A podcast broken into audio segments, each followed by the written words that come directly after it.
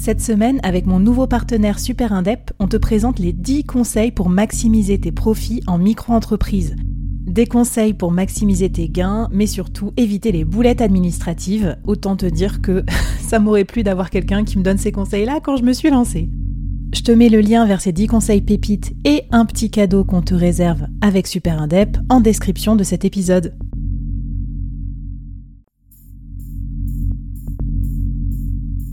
À quoi ressemblerait ton business si tu pouvais être épaulé par les meilleurs experts? Avoir un board de rêve disponible 24 heures sur 24 pour t'aider, répondre à tes questions? Je suis Flavie Prévost et ce board, je l'ai créé pour toi dans ce podcast. Tu es dirigeant, entrepreneur, freelance ou tu vas bientôt te lancer? Ne reste pas tout seul dans ton coin. Inspire-toi des conseils des meilleurs chaque jour par ici, à mon micro. Et si tu l'oses, on te mettra au défi parce que nous, ce qu'on aime bien, c'est te faire progresser vite et bien. Alors bienvenue à toi, bienvenue dans ton board et bon épisode.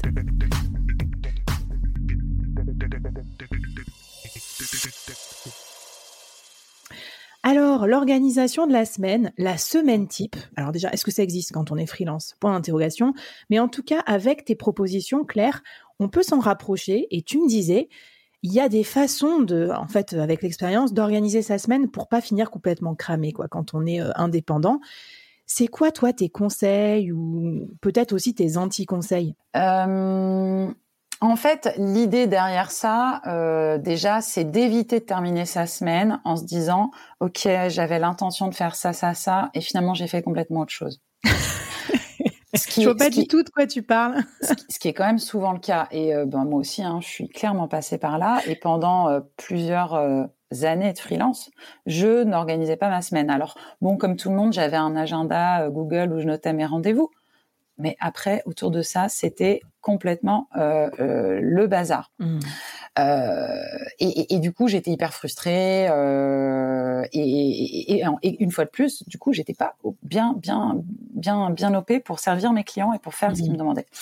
Pour moi, du coup, la première étape pour euh, pour mieux organiser son temps de freelance et pas se retrouver à, à déborder sur les soirs, les week-ends ou tout simplement à être hyper stressé, mmh. euh, c'est déjà de regarder en arrière. Donc, ce que tu peux faire, c'est à chaque fin de semaine, le vendredi, tu te dis, tiens, qu'est-ce que j'ai réellement fait cette semaine versus ce que j'avais prévu de faire? Et tu, et tu regardes. Et en fait, alors pour ça, l'idéal, on va en reparler euh, un peu plus tard, euh, plus en détail, mais l'idéal pour moi, c'est de commencer à loguer son temps. Tu as déjà parlé, toi, tu utilises Toggle, etc. Il y a d'autres outils, mais mm. savoir, enfin, tu peux pas être moins débordé, tu peux pas te, te réorganiser si déjà tu sais pas où va ton temps. Donc, tu commences par déjà loguer ton temps, c'est-à-dire enregistrer, voilà, de tel jour, de telle heure à telle heure, j'ai fait ci, j'ai fait ça. Il y a des outils très bien pour ça. Et à la fin, tu fais le point. Qu'est-ce que j'ai réellement fait? Euh, Ça te permet de voir là où t'es bon, là où t'es pas bon, là où tu t'es, t'as fait des trucs, t'avais pas du tout pensé que ça prendrait aussi longtemps.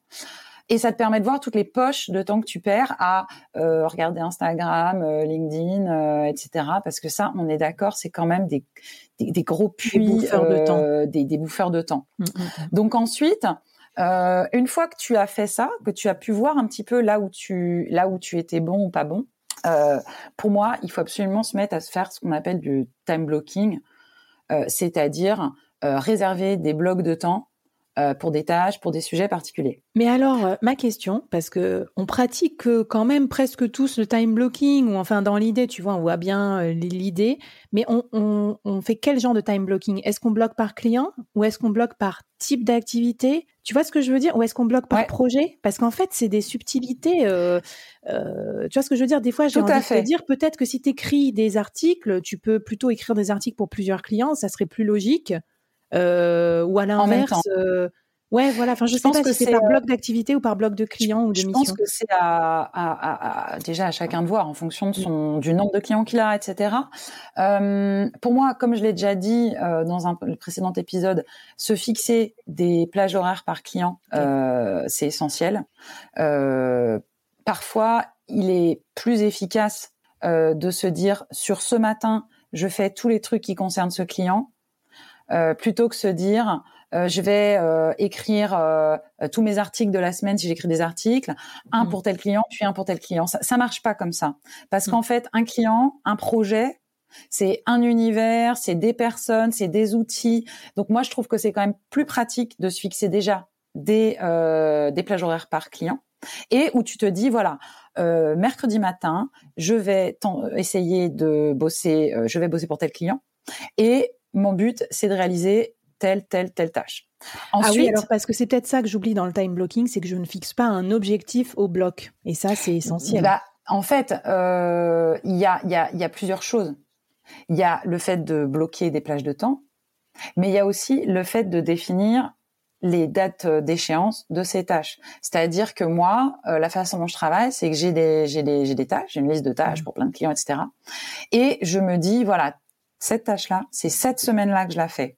Donc, elle viendra se mettre dans le time block que j'ai réservé pour ce client. Tu vois. Mmh. Après, il y a des gens qui font des trucs hyper euh, chiadés, hyper compliqués, qui disent euh, de 10h à 10h20, je fais tel truc. Moi, ça, je trouve ça trop compliqué. Faut pas non plus, faut garder euh, une, forme de, de, de, de, liberté. Et, euh, faut pas non plus que les outils te bouffent ton temps. Par contre, euh, savoir à peu près cette semaine, voilà, sur quoi je vais travailler, voilà à quel moment je vais travailler sur ces sujets. Et après, mmh. par rapport à l'idée du time blocking, il faut aussi bloquer du temps pour soi, pour ces choses.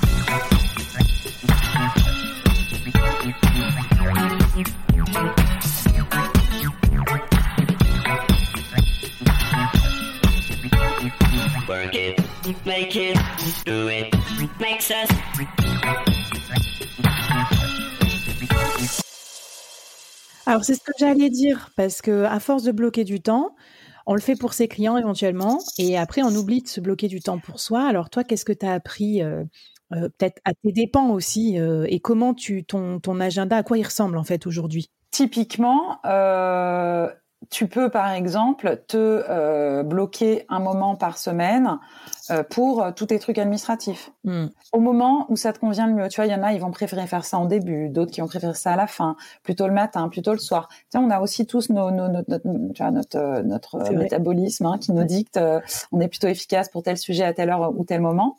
donc moi, par exemple, les lundis matins, c'est consacré. Je, je bosse pas pour mes clients lundi matin. Tu bosses pour toi.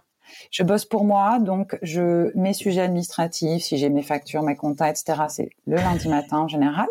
Oh la ouf, commencer le lundi matin par la compta.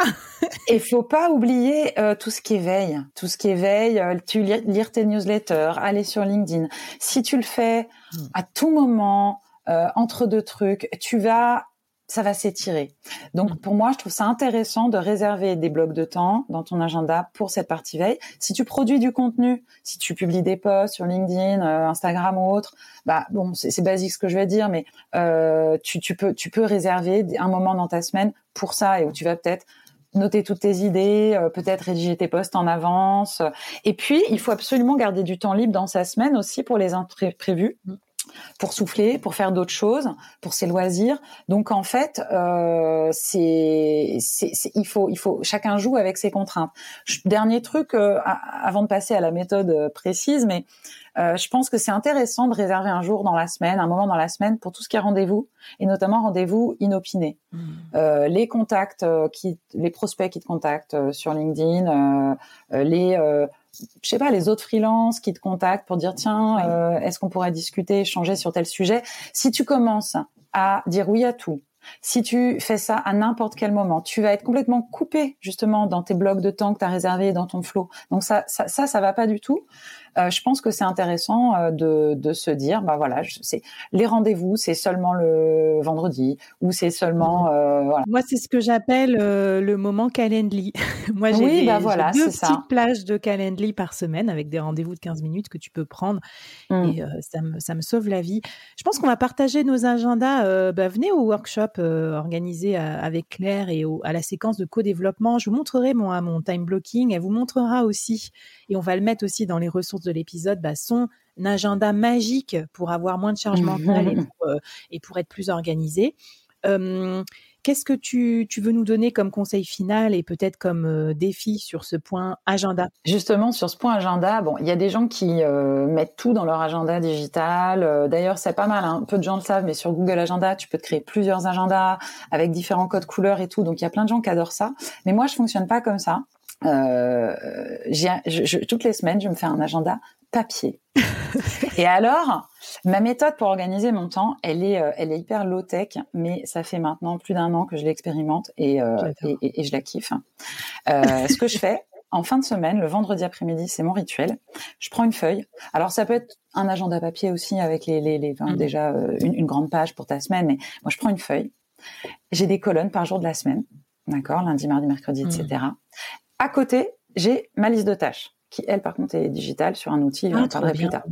Et euh, j'ai voilà la semaine prochaine, qu'est-ce que j'ai à faire? Oh, Je regarde mon, j'ai mon agenda euh, Google avec mes rendez-vous sur un autre écran, et donc je commence déjà par sur mon papier mmh. noter tous les blocs de temps où je ne suis pas disponible pour bosser. Mais c'est-à-dire que là-dedans, attention, je j'enlève les déjeuners, je me réserve une heure par midi pour mmh. manger. Euh, euh, mon sport, je veux faire, je vais aller courir tel jour, je veux faire du yoga tel jour, je le mets. Mmh. Euh, le mercredi après-midi, c'est le jour des enfants, il est sanctuarisé. Même si des fois je bosse le mercredi après-midi, tu vois. Mais c'est oui, pas mais ça sera du bonus. C'est du bonus, exactement. Et donc mon lundi, en général, euh, je cale pas de tâches clients euh, le lundi matin, comme je l'ai dit. Je tâche pas de tâches clients le vendredi après-midi non plus. Donc mmh. en fait déjà ma semaine elle démarre avec euh, trois demi-journées en moins. Hein Donc j'ai euh, finalement trois jours et demi de dispo pour bosser. Donc cette contrainte-là, je, je, je l'intègre. Et puis j'enlève aussi bah, les rendez-vous. Tiens, enregistrement du podcast du mmh. board avec Flavie, je l'enlève. Euh, tiens, j'ai rendez-vous chez le dentiste. Enfin tout ça quoi. Ouais. Et du coup ça, ça me donne quoi? ça me donne le nombre, en gros, d'heures que j'ai de dispo dans la semaine pour mmh. bosser. À côté de ça, je note, voilà ce que j'ai à faire cette semaine, combien de temps je pense que ça va me prendre à peu près. Je vois tout de suite si ça rentre ou pas. Mmh. Et, c'est, mais c'est radical. Et si ça rentre pas, c'est simple. Ça veut dire qu'il faut que je décale des trucs, que je reporte des tâches. Parce que sinon, ça ne fonctionnera pas, je le sais. Donc c'est comme ça que j'organise ma semaine. Ça me fait penser ce que tu dis, c'est super pertinent. J'ai trop envie d'essayer. Ah, euh, j'avais vu ça quelque part l'idée que la to-do list, c'est c'est comme un, un, parking euh, éphémère où tu ranges tes tâches, quoi. Mais après, la vraie destination, c'est l'agenda. C'est-à-dire qu'en mmh. gros, tes tâches, mmh. tu les prends et tu essayes de, de, les caler dans ton agenda et de les bloquer, de bloquer du temps pour ça. Donc, super pertinent. Bah, venez euh, regarder à quoi ressemble une semaine type low-tech de Claire. Très intéressant. Et moi, j'ai trop envie de faire ce, ce, défi avec vous. Enfin, j'imagine que, enfin, d'ailleurs, je, je prends les devants, mais c'est ça que tu vas nous demander de faire comme défi ou qu'est-ce que tu as prévu pour nous? Bah clairement, euh, moi mon défi c'est de planifier ta, prochaine semaine avec cette méthode. Euh, je vais mettre en ressource de la newsletter un petit exemple, un exemple euh, euh voilà fait à la main de planification d'une semaine pour un ou une freelance que j'ai imaginé et qui finalement se retrouve avec 20 heures de disponible dans la semaine pour ses clients. Euh, ça peut paraître pas beaucoup de bosser 20 heures par semaine, mais honnêtement, moi je pense qu'en tant que freelance, si on vend correctement son temps, mm. c'est suffisant pour vivre correctement si tu réfléchis et ça te permet de faire d'autres choses, t'occuper de toi, de ta vie, de lancer un side business, de créer du, de faire de te former, de faire ce que tu as envie à côté quoi. Et c'est possible. Carrément. Et puis si vous vendez pas assez cher, si euh, vous êtes passé euh, sur les bons segments ou pas assez diversifié, bah venez me voir, on va parler parce que l'accélérateur solopreneur, il est fait pour ça. Tout le premier chapitre, il est dédié à ça parce que c'est quand même plus confortable quand on développe, tu vois, une expertise qui permet d'être bien payé et justement de prendre soin de son temps. Trop bien, merci Claire. Moi, je fais le défi avec vous, mais à partir du mois prochain, parce que comme je suis débordée, euh, toutes mes trois prochaines semaines sur Google Agenda sont déjà prises, mais promis, le mois prochain, je le fais avec vous. Et c'est parti pour du coup l'avant-dernier épisode. Alors là, c'est du lourd. On va parler vraiment de la stack d'outils idéale pour bien organiser sa vie de freelance. Quand je dis idéal, c'est pas trop d'outils non plus parce qu'on va voir qu'on peut perdre trop de temps en tant que freelance euh, vis-à-vis -vis de ça. Et Claire va vous donner, euh, vous montrer sa stack d'outils. C'est parti pour l'épisode 4.